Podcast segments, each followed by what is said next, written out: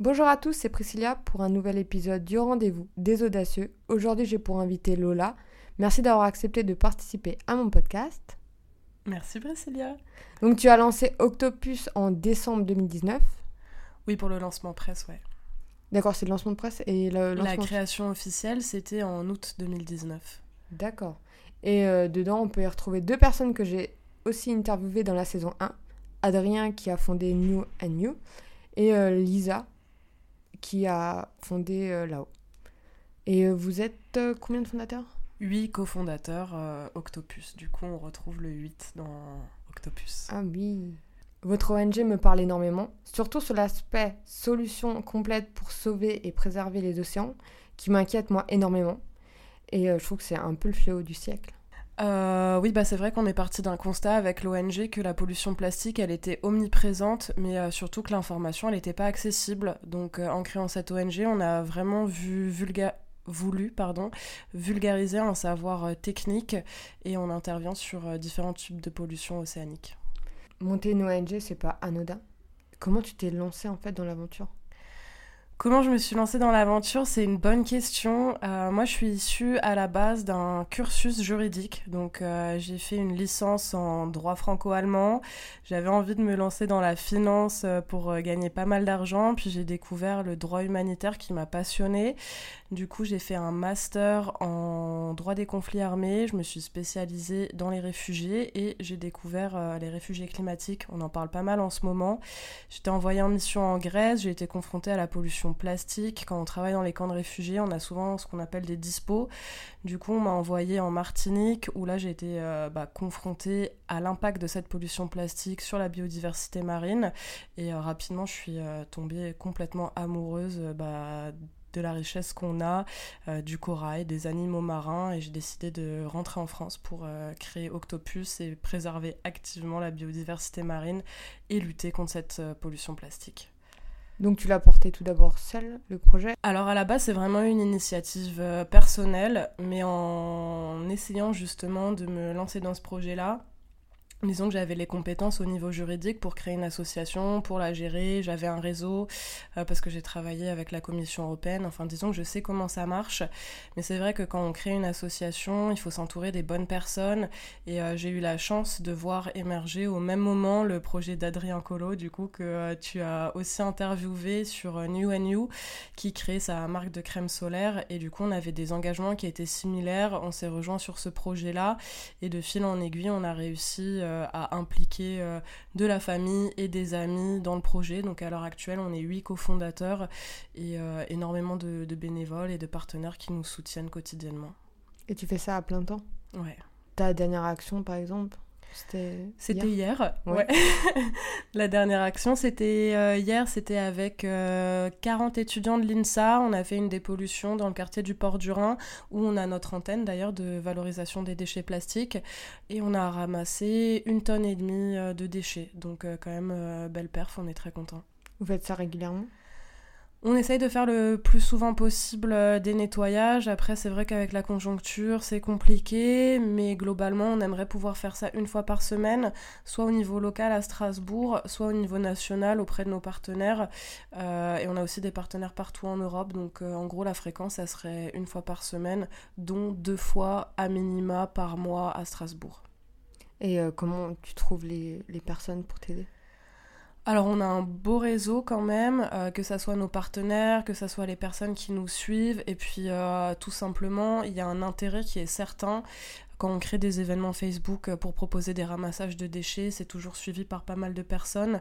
Donc on n'a pas de mal à mobiliser, simplement voilà, avec euh, la pandémie actuelle, euh, on n'a pas forcément l'autorisation de faire autant de dépollution qu'on voudrait le faire, mais on a quand même le soutien de la ville, quand bien même des fois c'est compliqué d'organiser les opérations, ils nous soutiennent toujours pour ramasser les déchets derrière, donc on est plutôt content de ce qu'on arrive à faire malgré la situation. Là, parce que réunir 49 personnes, c'est pas compliqué? Euh, faut bah là, du coup, c'était à l'initiative euh, des étudiants. Donc, euh, on va dire que c'était une initiative privée qu'on a accompagnée pour mettre à disposition le matériel. Parce qu'il faut savoir qu'on organise nos propres opérations, mais on soutient aussi euh, celles de tout un chacun. Donc, ça peut être une entreprise, un groupe d'étudiants, une association, une école, un centre socioculturel, peu importe. Nous, on peut mettre à disposition le matériel pour euh, faire le nettoyage et puis aussi accompagner, expliquer, faire la quantification des déchets derrière. Donc, voilà, là, c'était une initiative qui était entre guillemets privée, qu'on a soutenue, mais on va organiser aussi euh, nos propres opérations dès qu'on pourra le faire. ça ralentit un peu, je pense. Ça ralentit un petit peu, mais au-delà de ça, on part du principe que le plus important, c'est d'être au courant de ce qui se passe. Donc c'est vrai que les opérations de nettoyage, elles permettent d'être confrontées directement à la pollution, mais il n'y a pas simplement ramasser les déchets qui permet de comprendre ce qui se passe. Il y a aussi en parler, se réunir. Encore une fois, se réunir, c'est compliqué, mm. mais euh, avec euh, notre antenne de valorisation des déchets qui est visible à la COP au port du Rhin, on peut déjà accueillir du public et euh, sensibiliser par un biais concret sans forcément faire de ramassage. Mm-hmm. Vous faites que la valorisation des déchets, du ramassage ou encore d'autres choses? Alors en gros, Octopus, on intervient sur euh, deux thématiques. D'abord la prévention de la pollution. Dans les types de pollution euh, sur lesquels on travaille, il y a la pollution plastique, d'où l'organisation de ramassage de déchets. Les déchets qu'on va collecter, on va les valoriser en circuit court, ce qui veut dire qu'on a des machines low-tech, donc euh, qui ne nécessitent pas un apport d'énergie conséquent, qui permettent de transformer les déchets en de nouveaux objets. Donc ça, c'est la première pollution à laquelle on s'attaque. Ensuite, il y en a une deuxième, c'est la pollution aux hydrocarbures.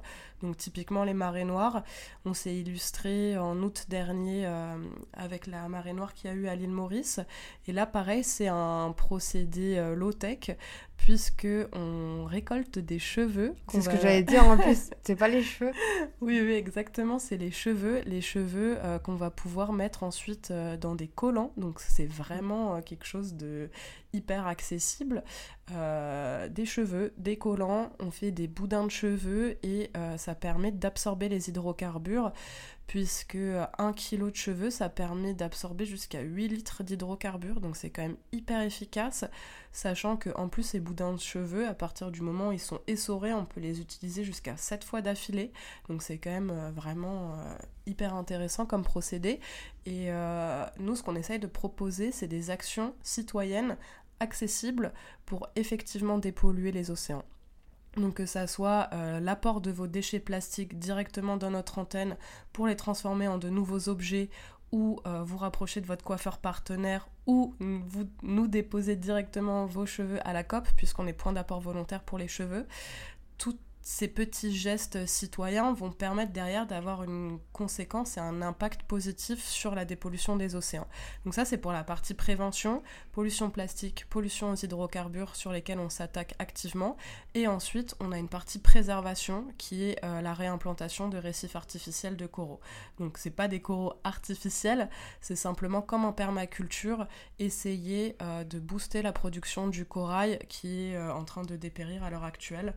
Donc euh, c'est une thématique sur laquelle on travaille activement et notre premier récif euh, devrait voir le jour en 2021 en Grèce, en Méditerranée.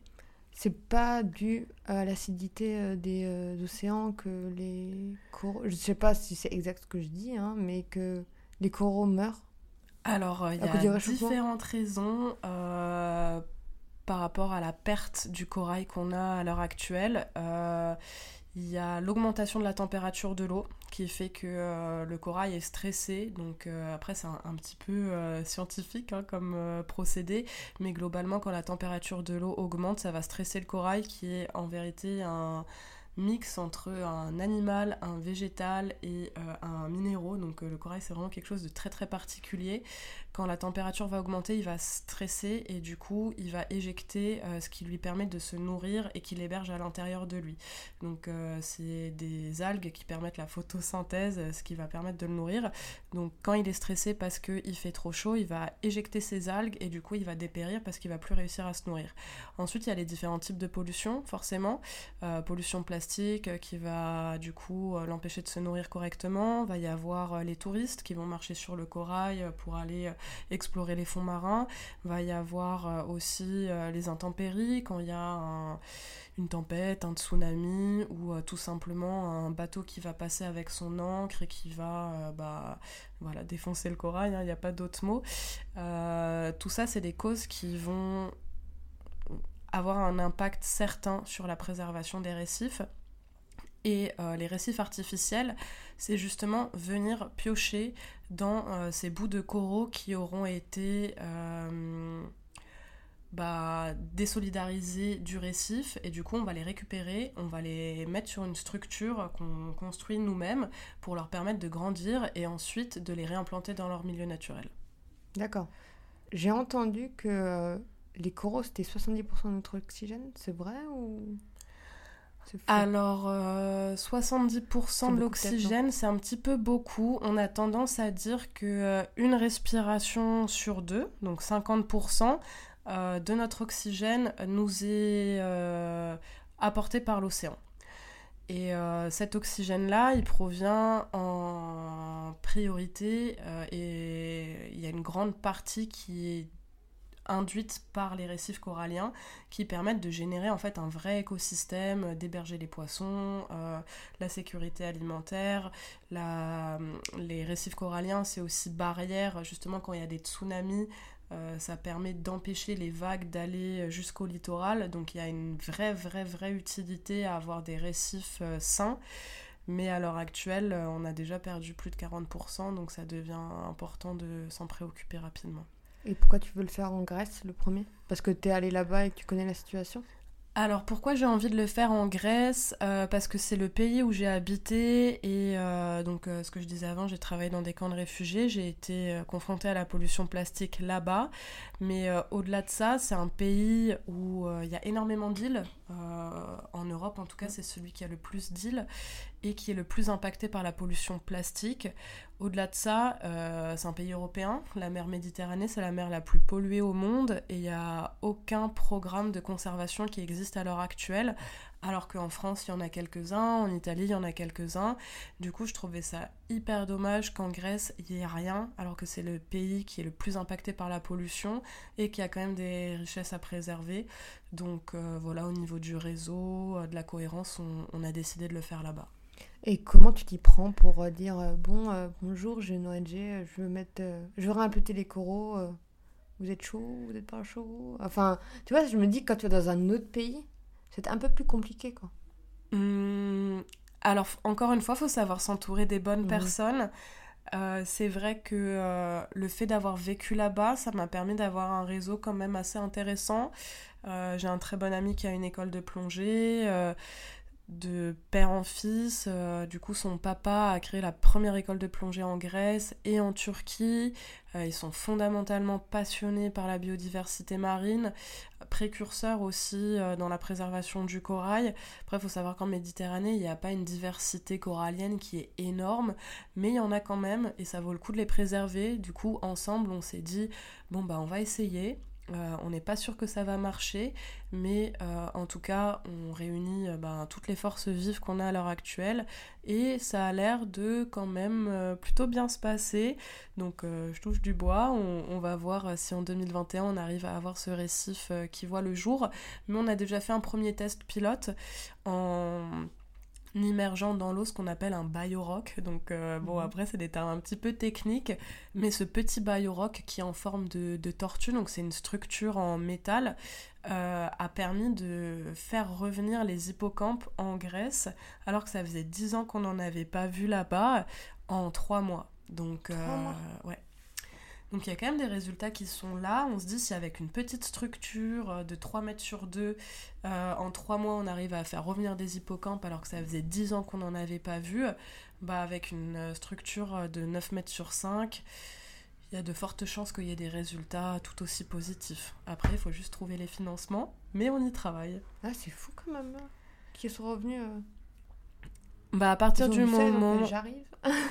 ouais, ben, c'est cool c'était assez. Euh, on n'y a pas cru au début. On s'est dit, c'est trop bizarre. En plus, euh, bon, voilà, je sais pas si je, serais, enfin, si je dois le dire vraiment, mais euh, c'était quand même un projet entre guillemets illégal, parce qu'il faut savoir qu'en Grèce, voilà, c'est un peu la France des années 70, faut pas forcément demander mm. d'autorisation, donc bon, on s'est dit, hop, on tente le coup, au pire, si on, on nous dit quelque chose, on l'enlèvera, et, euh, et, du coup, on l'a mis, mais à un endroit à la base vraiment pas euh, prédestiné à accueillir une telle structure, quoi.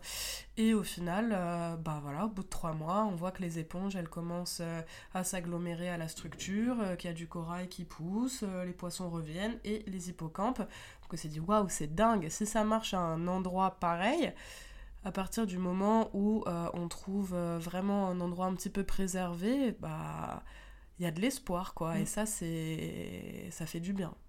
Et donc, tu es quand même optimiste, toi. Sinon, tu le ferais pas. J'essaye de rester optimiste parce que je me dis que c'est la seule chose qui nous reste, d'avoir un petit peu d'espoir et euh, d'essayer tous ensemble de mutualiser nos compétences pour atteindre un objectif euh, positif qui est la protection de l'environnement parce que je pense qu'on a tendance à oublier euh, qu'une planète en mauvaise santé, c'est un humain en mauvaise santé, c'est voilà, il y a, j'ai pas envie de rentrer dans des euh, débats euh, tu le c'est la fin du monde. Mais oui. Donc voilà, je pense que euh, garder espoir et essayer chacun à notre échelle de prendre des décisions et d'adopter des gestes simples qui peuvent faire la différence, c'est déjà la moitié du chemin. Ensuite, nous, chez Octopus, on a vraiment deux valeurs. C'est euh, ludique et euh, déculpabilisant. Vraiment, euh, il faut pas se sentir responsable de la crise actuelle parce que quand bien même on va plutôt choisir une bouteille en plastique à une gourde, euh, la question se pose de savoir pourquoi en 2021 il y a encore des bouteilles en plastique qui sont produites. Donc il y a des questions euh, qui nous dépassent de... Euh, bah, on a vu voilà, ce, scandale du plastique à usage unique qui devait être arrêté en, en 2021 et finalement qui est repoussé à 2040. On voit les masques qu'on retrouve un petit peu partout. Voilà, il y a des choses qui sont produites qui devraient plus l'être, euh, des choses qui devraient mettre en place qui ne le sont pas. Donc si nous, en tant que citoyens lambda, on perd l'espoir, je pense que c'est le début de la fin. Euh, en tout cas, nous, ce qu'on essaye euh, de promouvoir, c'est le vivre ensemble, mm. la déculpabilisation, parce qu'on a tendance aussi à pointer les gens du doigt, à voilà, pourquoi toi tu achètes encore ci, pourquoi tu consommes ça, euh, fast fashion, euh, plastique, viande. Au bout d'un moment, on sait plus quoi faire, mm. comment, et euh, c'est pas des habitudes qu'on a envie de mettre en place. Nous, on a envie que chacun se sente bah, libre de faire ce qu'il veut et simplement qu'il soit conscient de ce qu'impliquent ses choix. Mm-hmm. Ouais, du genre, c'est pas grave, c'était une voiture, mais euh, mais est-ce que tu sais que la voiture, ça engendre tel et tel type de pollution Que voilà, peut-être que pour une personne de 80 kg, déplacer un véhicule qui en fait 2 euh, tonnes, et eh ben peut-être que pour 10 euh, minutes de voiture, tu pourrais prendre le bus ou le vélo. Enfin voilà, mm. après, c'est juste des, des, petites choses. Mais si pour toi c'est plus pratique de prendre ta voiture parce que tu rentres tard le soir, que ça te fait peur de traverser Strasbourg à pied, enfin voilà, chacun a ses raisons. ses raisons, nous, on va pas les juger, on va proposer des alternatives. Et au-delà de proposer des alternatives, on va juste essayer de faire prendre conscience aux gens que euh, leurs habitudes, elles ont des répercussions sur la planète de manière générale. À partir du moment où tu es conscient de tout ça, libre à toi de prendre tes décisions. Mais nous, on ne viendra jamais culpabiliser euh, qui que ce soit pour, euh, pour ce choix. Et, euh, et c'est justement aux, politiques de mettre en place des alternatives pour que nous, on puisse avoir un panel de choix qui soit étendu pour protéger l'environnement. Tu dirais quoi à une personne qui veut ouvrir son ONG de s'entourer des bonnes personnes, d'avoir vraiment envie de le faire, de savoir pourquoi. Et d'être euh, vraiment fondamentalement passionné par la thématique euh, que cette personne s'apprête à défendre. Parce que c'est pas facile tous les jours, mais en ayant espoir, on arrive à tout, je pense. Et justement, c'est pas facile. Est-ce que tu as eu des échecs? Euh, Est-ce que tu as eu envie d'abandonner par moment? Alors, abandonner, non, parce que ça me tient vraiment à cœur et je pense que mon engagement, il faiblira jamais. Par contre, oui, on a eu, je dirais pas des échecs, mais des obstacles qui nous ont un petit peu ralenti dans notre avancée et auxquels on s'attendait pas forcément. Euh, c'est vrai que euh, gérer une association, c'est se confronter aux politiques, encore une fois, qui quand bien même euh, se disent pro-environnementaux, des fois vont te mettre en avant des non-sens et des, des paradoxes auxquels tu t'attends pas notamment à Strasbourg. Euh, je disais récemment que voilà, on nous avait opposé le fait que à Strasbourg le recyclage et la collecte des déchets étaient euh, complètement maîtrisés, alors que euh, en parallèle, on nous dit qu'il y a des quartiers où 99% des déchets ne sont pas récoltés et ne sont pas traités, qu'avec notre petite antenne citoyenne de, valorisation, on va faire de la concurrence à des grosses entreprises comme Citeo. Bon, au bout d'un moment, il faut aussi... enfin, ça, ça, fait un petit peu du mal d'entendre des choses comme ça quand justement à notre échelle on essaye de faire bouger les choses. Euh, c'est pour ça qu'il faut être fondamentalement convaincu du bien fondé de son action pour euh, pas se remettre en cause soi-même quand des fois on nous met des bâtons dans les roues. Ouais, c'est ce que tu avais mis sur LinkedIn. Ouais, tu allais créer la concurrence, ça m'a choqué en fait. Ils ont tout, tout condensé en une fois et ils te l'ont dit comme ça? Ouais, ouais, ils nous ont dit ça comme ça. Et euh, en plus, c'était un petit peu aberrant pour nous parce que je pense qu'on a tous en tête ces images de déchets français qu'on a retrouvés en Malaisie. Euh, et c'est pour ça que chez Octopus, nous, on propose une, solution qui permet de garder la main sur le cycle de vie des déchets. Donc si jamais on n'arrive pas à se passer de plastique à usage unique pour X ou Y raison, au moins si vous venez dans notre antenne, vous allez pouvoir euh, le valoriser et repartir avec euh, un objet qui aura été euh, produit grâce à ces déchets-là et vous saurez exactement ce que sera devenu votre déchet plastique. Alors que bah, je pense que chaque citoyen à Strasbourg, à partir du moment où il met sa bouteille en plastique dans sa poubelle jaune, il sait absolument pas ce qu'il va faire comme parcours. Mais c'est ça que je me demande si vraiment c'est trié ou c'est pas trié. Bah ça, ça va dépendre euh, bah, justement euh, des services de la ville, de ce qu'ils en font, mais dans tous les cas, quand bien même il serait euh, parfaitement trié et valorisé, il va être valorisé pourquoi Pour créer une nouvelle bouteille en plastique à usage unique. Donc encore une fois, c'est le serpent qui se mange la queue parce que on va mettre notre bouteille en plastique dans une poubelle jaune.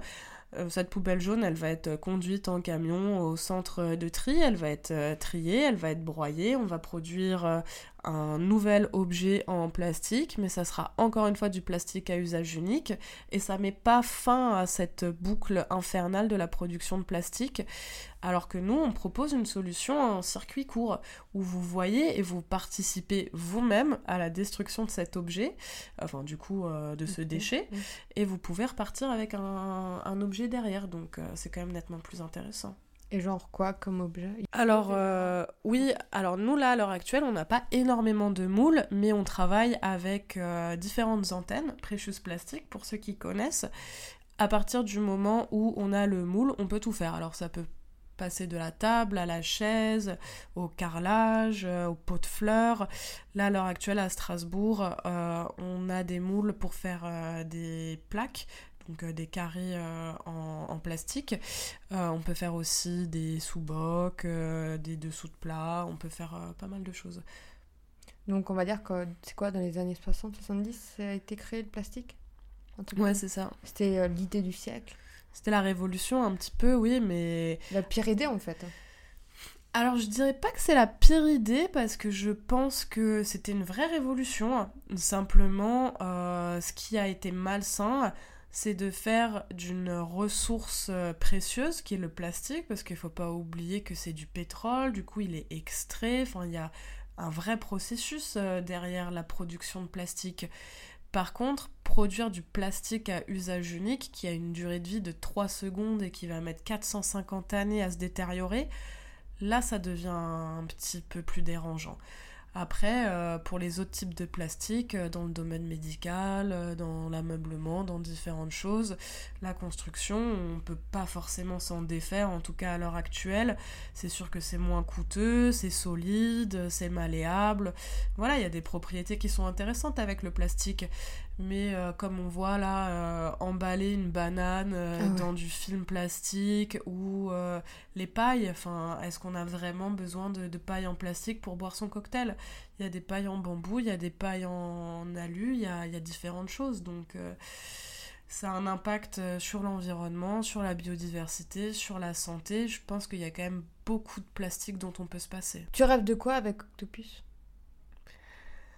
Alors c'est une belle question. Euh, je rêve de pouvoir avoir différents récifs artificiels de coraux en Méditerranée et ailleurs de pouvoir intervenir euh, sur les crises écologiques euh, type euh, marée noire quand il y en a, de pouvoir dépolluer les ports, de pouvoir proposer aux propriétaires de bateaux de mettre ces boudins de cheveux dans leur cale pour éviter de déverser bah, directement les hydrocarbures dans la mer de délimiter des zones de baignade sur les festivals euh, mm. et en, période de forte chaleur pour pas que les crèmes solaires qui sont hyper néfastes aussi pour la biodiversité ne se répandent un peu partout.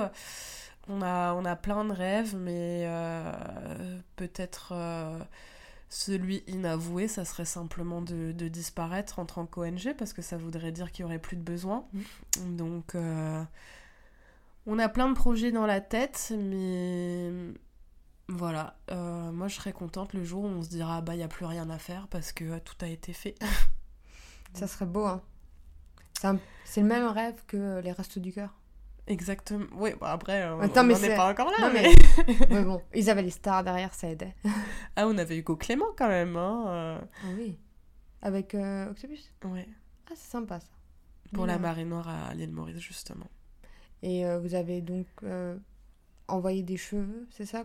Alors, euh, quand il y a eu cette marée noire à l'île Maurice, on a réussi à récolter 20 tonnes de cheveux qu'on voulait envoyer à l'île Maurice. Et c'est pourquoi on a eu le soutien de Hugo Clément pour pouvoir solliciter l'Elysée, les différentes compagnies aériennes. Parce que nous, en tant qu'asso qui avait un an tout juste d'existence à l'époque, compliqué euh, d'affréter deux avions pour aller à l'île Maurice euh, quand même. C'est un, doux rêve quand on est millionnaire, tu vois, c'est facile. Voilà, euh, du coup pour nous c'était un petit peu hors de propos, mais avec différentes négociations, on a quand même réussi à, à structurer une proposition intéressante. Sauf que le gouvernement mauricien était, je pense, pas forcément apte à accepter une aide extérieure et en plus c'était une question d'urgence. Au moment où on a voulu intervenir, euh, bah, le bateau a été coulé, donc euh, il n'y avait plus forcément euh, bah, d'utilité à intervenir et l'île de la Réunion, qui est du coup française, a pris le relais sur la métropole parce que c'est juste à côté de l'île Maurice, donc même niveau empreinte carbone. nous, on s'est retiré à ce moment-là. Mais euh, il y a toujours ces cheveux qui attendent d'être valorisés, de servir à la dépollution. Donc euh, on espère bien euh, les utiliser sur un projet de dépollution de l'étang de Berre qui aura lieu à partir d'avril avec l'ONG Wings of the Ocean. Et d'autres surprises, on ne peut pas en parler tout de suite, mais on compte bien faire de la dépollution avec les cheveux pour absorber les hydrocarbures qui sont présents dans les cours d'eau. Parce que je me dis, 20 tonnes, il y a de quoi faire. Il y a de quoi faire, mais euh, maintenant, à l'heure actuelle, euh, il y en a encore plus. Hein, parce que là, on parle de 20 tonnes en août 2020. Euh, ah oui. Donc, la collecte continue. si vous avez justement des cheveux à donner ou un coiffeur qui a envie de rejoindre le mouvement, n'hésitez pas à nous contacter. J'avais parlé de ça à ma cousine qui est coiffeuse. Et elle avait regardé une autre association. Et en fait, elle disait Ouais, mais le problème, c'est que les envois postaux, nous, on va mourir ça coûte cher. Exactement, bah c'est euh, la raison pour laquelle euh, nous, on va devenir euh, point d'apport volontaire à Strasbourg et qu'on va multiplier les lieux d'apport volontaire pour que ça soit gratuit. Ensuite, il faut savoir qu'à l'heure actuelle, il y a 22 entrepôts en France où les coiffeurs, pas les particuliers, exclusivement les coiffeurs, peuvent se rendre pour déposer leurs cheveux gratuitement. Donc pour les coiffeurs qui n'ont pas forcément les moyens d'envoyer les sacs parce que effectivement c'est coûteux, il y a soit ces euh, entrepôts qui sont accessibles, soit les points d'apport volontaires. Donc euh, si vous êtes à Strasbourg, euh, simplement envoyez-moi un message et je vous renseignerai parce que nous on les accepte. Et, on est toujours là pour répondre aux questions tout simplement. Donc si c'est quelqu'un qui est en dehors de la région, il faut juste nous envoyer un petit message et on l'orientera vers la bonne personne. D'accord. On va dire tu as plein d'ambitions là à court terme. Pour 2021, c'est déjà full. Ouais, plus ou moins, ouais. Tu prépares 2022, c'est bon on, y, est doucement là. je pense que déjà finir 2021, enfin, commencer bien et pas avoir un troisième confinement, parce que je pense que quand tu as été confiné, t'as rien fait. Quoi. Enfin, t'as dû travailler de chez toi on et a faire. Déprimé, ouais. Et je me dis, faire du télétravail dans une ONG, alors, euh, premier confinement, c'était hyper dur euh, parce que euh, on s'apprêtait, mais vraiment le matin même. Donc, j'ai eu un pressentiment qui m'a fait me dire ne pars pas. Mais ça s'est joué à quelques heures. On devait partir en campagne de reforestation en Grèce pendant six semaines. Du coup, gros coup dur de ne pas partir. On préparait une campagne de navigation en Méditerranée pendant quatre mois. Pareil, ça a été annulé sans compter les salons, les festivals, euh, les événements, enfin voilà, donc gros gros coup dur. Après, il faut savoir que Octopus, euh, c'était aussi le moment où euh, une partie des cofondateurs devaient signer leur contrat, ce qui n'a pas pu être le cas parce qu'on a perdu bah, tous les financements sur l'année à cause du Covid. Du coup, gros gros coup dur. là, bah, l'équipe est toujours 100% bénévole parce qu'on se remet doucement de la crise. Et euh, bah, je sais pas s'il va y avoir un troisième confinement ou pas, mais en tout cas, on commence à avoir l'habitude. Et euh, on a décidé de se positionner sur des projets qui pourraient avoir lieu quand bien même il y aurait un confinement. Et là, on travaille beaucoup à la structuration interne de nos réseaux sociaux aussi, parce que nous, on est très opérationnel. Mais la communication, c'est vrai qu'en 2021, c'est important. Donc, euh, nous, c'est un créneau sur lequel on s'est pas mis. Voilà, on n'est pas très actif sur les réseaux sociaux. Notre site internet, il n'est pas euh, incroyable.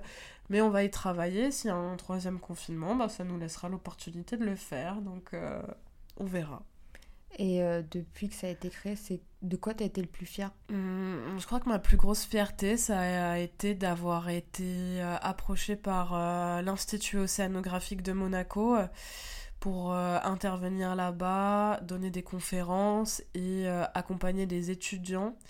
Donc ça c'est quand même une grosse fierté pour une ONG qui a un petit peu plus d'un an d'existence maintenant, qui a vécu une pandémie, qui est gérée que par des bénévoles. L'Institut océanographique de Monaco, c'est vraiment la référence euh, au niveau euh, bah, de la protection de la biodiversité. Donc ça, c'est une grosse fierté. Et puis ensuite, euh, bah, tous les partenaires qu'on a rencontrés, qui nous ont invités sur leurs événements.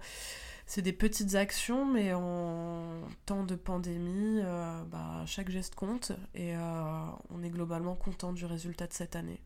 Mais en ONG, tu peux être salarié, non? Tu peux être salarié, mais il faut avoir des sous. oui, mais euh, enfin, je me dis, tu travailles à 100% dedans, à un moment, euh, faut être rémunéré.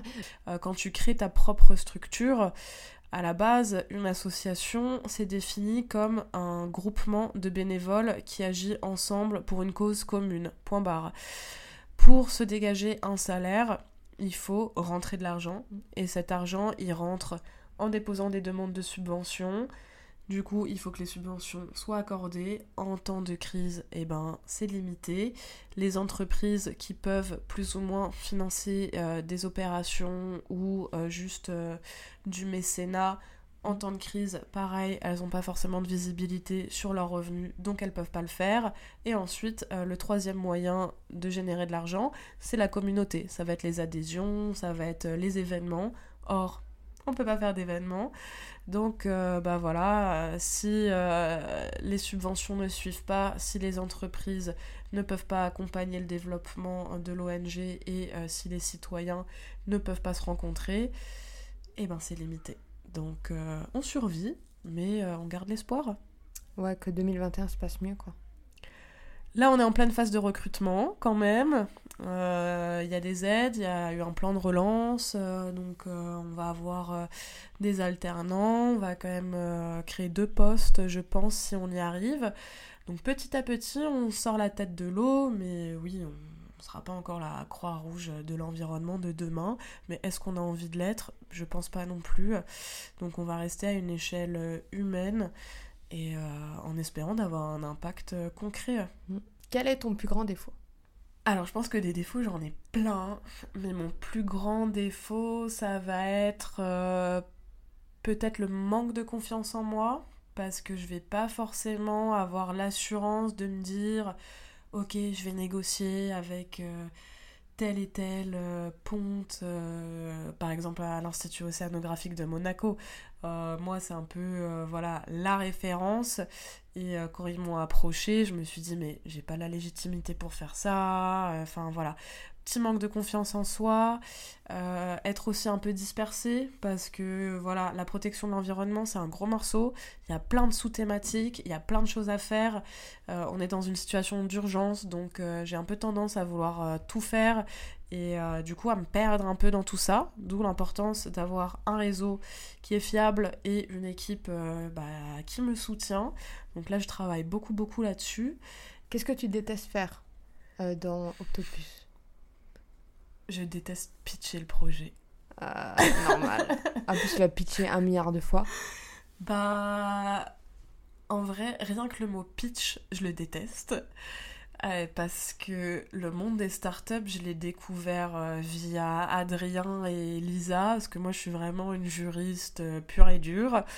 Et ouais, je crois que ce que je déteste, c'est ça, quand on me dit pitch le projet et ces mots là que je comprends pas B2B, B2C, B2J, je, je, déteste tout ça. Mais euh, bon, ça fait partie du jeu aussi de temps en temps. Question HS est-ce que je la garde ou pas Je ne sais pas. Joe, il m'a dit que tu allais te faire incuber à Paris. Ouais, je suis incubée là déjà. Justement, c'est à cause de ça. à cause de quoi? Bah, c'est ces mots là, moi je suis perdue ah, quand on me les dit. Mais c'est génial. Mais attends, mais t'es incubé dans un incubateur de start-up ou un incubateur d'ONG je, je, Alors, euh, c'est euh, Live for Good, l'incubateur. Euh, Live for Good, c'est quoi? C'est euh, bah, un incubateur à projet à impact. Euh, on est 70 dans la promo. Ils acceptent les associations et j'ai été sélectionnée un peu en coup de cœur du jury. La première chose qu'on m'a dit, c'est ton pitch, il est horrible. J'aime pas pitcher. Euh, il est pas structuré, on n'a rien compris. Mais. Euh, et c'était la première fois que je pitchais, justement. Mais t'avais déjà pitché, genre, euh, quand t'étais à l'Anticafé, etc. Bah, c'était la soirée de lancement, j'avais expliqué euh, ce qu'on faisait, j'avais remercié les gens d'être là, mais euh, bon, non, j'avais vite donné le micro à Adrien parce que lui, il adore faire ça, donc euh, bon, j'ai tendance aussi à laisser les personnes qui ont des affinités avec les pitchs le faire. Et là, c'était la première fois du coup à Paris que je pitchais en sachant que euh, bah il y avait un jury derrière qui allait me sélectionner ou pas. Et euh, je crois qu'ils ont tellement eu de la peine pour moi que euh, qu'ils m'ont prise, mais en me disant que voilà, en fait, gérer un projet, c'était avoir des qualités humaines et que euh, ne pas savoir euh, faire ton storytelling, euh, amener ta cible, ce que tu mm. proposes, etc., etc., c'est pas forcément le plus important quand le cœur y est et que on voit que tu es mu par une motivation qui est intrinsèque. À partir de là, si tu as les bonnes motivations, quand bien même tu vas être maladroit dans ce que tu vas dire, c'est pas grave parce qu'on va te faire confiance. Je pense que le crédit confiance, il est hyper important parce que ça touche aussi de, voir quelqu'un qui essaye mais qui n'y arrive pas forcément, mais derrière qui a les qualités et les compétences pour le faire. Donc euh, ça, ça m'a vraiment rassurée en me disant, bon bah ok, dans les startups, ils sont pas non plus euh, requins euh, à vouloir... Oh non, c'est... Mais du coup, j'ai entendu plein de mots que je ne connaissais pas. et au final, je découvre aussi toujours là quotidiennement des nouvelles choses qui m'aident aussi pour la gestion de l'ONG parce que je pense que start-up et ONG ça n'a pas forcément vocation à être séparés l'un de l'autre qu'il y a du bon à prendre dans les deux et que euh, faire un mix de tout ça c'est super intéressant euh, c'est pour ça que c'est cool pour moi d'être euh, accompagnée par Adrien, Lisa et puis les autres mm. cofondateurs quoi. Même être incubé, je trouve ça bien parce que ça fait une structure aussi et un réseau de ouf. Ah ouais, au niveau réseau, Paris là, en plus. Euh, là, c'est cool. Hein. C'est plutôt incroyable, tu vois, quand tu arrives à de Strasbourg aller à Paris. C'est top parce qu'il y a plein d'incubateurs qui aiment pas la province. Et c'est nul. Ah bah je suis la seule de Strasbourg. Ah hein. bah, bah, tu vois Et non, mais la même... non peut-être pas la seule de France. Euh, de... Enfin, Paris et ça. C'est toujours Paris. Alors il y a Paris, il y a Bretagne, il y en a pas mal de Lyon, ah, Bordeaux. Mais Strasbourg, euh, je suis toute seule. Non, mais ça me choque pas parce qu'on est en. L'univers startup à Strasbourg, il est encore bébé. Comparé à Lyon. Ouais, mais après, moi, je suis une asso, tu vois, donc euh, ça aurait très bien pu être aussi quelqu'un d'autre, un petit projet, je sais pas, mais. Bon. Bah, il n'y a pas beaucoup. Si, il y a Green Phoenix aussi qui fait. Green Phoenix, ouais, on travaille avec eux, euh, bah, notamment peut-être euh, pour la collecte de cheveux. Ils vont vraisemblablement s'en charger à vélo, mais c'est pas sûr, on va voir, on est en pour parler. Et euh, la question, est-ce que tu as une anecdote honteuse à nous partager? Euh, Anecdote honteuse euh, à partager, bah, je pense que c'est ce que j'ai dit là, de pas comprendre ce que ça veut dire B2C, B2B, ces petits vocabulaires quand on dit pitch ton projet et euh, que je pitch le projet, qu'on me pose des questions et que je comprends pas euh, ce qu'on me dit quoi. Ça m'arrive souvent euh, en négociation. Sinon, une anecdote honteuse. Bizarrement, je m'en suis quand même pas trop mal sortie cette année avec l'ONG. Du coup, ouais, à part ce vocabulaire de start-up que je maîtrise pas, je pense que je m'en suis bien sortie cette année. Euh, alors, mais à pas pour ceux qui sont venus au lancement presse. Mais euh, le lancement presse, c'était, je m'en rappellerai toujours, hein, le 18 décembre 2019. C'était un mercredi. Le matin à 9h, j'avais rendez-vous euh, plateau live France 3. Je me réveille pas déjà, donc j'y vais en furie. Euh, moi, j'ai vraiment du mal avec euh, les caméras, donc déjà c'était mon premier plateau, en plus en live, j'arrive en retard, enfin genre vraiment tout juste. Et là, elle me dit Ah bah décidément, c'est la journée, la chroniqueuse est pas là non plus, donc au lieu que tu fasses 3 minutes, tu vas en faire 9. Où j'étais là ah super et après j'enchaînais directement à 11h avec euh, Radio euh, Énergie. En parallèle, Adrien, il faisait Virgin parce que c'était au même moment. Du coup, je sors de là-bas épuisée. Euh, avec Adrien, on se retrouve pour faire le débrief parce que forcément, il me chaperonne un peu. Il voulait savoir comment ça s'était passé, ses premières expériences live. Et euh, je relâche un petit peu la pression et là il me fait euh, goûter euh, la nouvelle boisson sur laquelle il est en train de travailler. Et du coup, je bois cette boisson en me disant hum, c'est super sympa cette limonade. Et en fait, il y avait quand même 9% d'alcool dedans. Et du coup, j'étais complètement bourrée après. Et on devait préparer tout le lancement. et je me suis dit bah foutu pour foutu, je vais en boire une deuxième. Hein non. du coup, la pression elle est bien descendue, mais je suis arrivée au lancement tremblotante. C'est peut-être pour ça que euh, j'ai vite euh, donné le micro à Adrien quand j'ai dû pitcher, je sais pas. Mais c'est peut-être ma petite anecdote honteuse. Euh. Quel est le meilleur conseil qu'on t'a donné? Le meilleur conseil qu'on m'a donné, c'était de croire en moi et d'essayer de faire en sorte de mener mon projet à bien sans me soucier de la vie des autres. Ça, je pense que c'était vraiment un bon conseil. Parce qu'à partir du moment où on est convaincu que ce qu'on fait c'est bien et qu'on oublie la vie et le regard des autres, on peut vraiment aller très très loin. Merci d'avoir écouté cet épisode jusqu'à la fin. Mais avant de partir, tu peux prendre juste deux minutes pour soutenir mon podcast en mettant 5 étoiles et un commentaire sur Apple Podcast si tu as un iPhone. Sinon, tu peux me suivre sur Spotify. Ça me permettrait de me faire connaître en remontant, tu vois, dans l'algorithme. Ça toucherait plus de personnes et on serait une plus grande communauté à m'écouter. Tu peux aussi le partager à un ami. Peut-être que euh, ça l'inspirera, peut-être qu'il en aurait besoin aujourd'hui pour être reboosté. Et euh, si tu veux être au courant des prochains épisodes, tu peux t'inscrire à ma newsletter. Je te fais des bisous et je te dis à bientôt.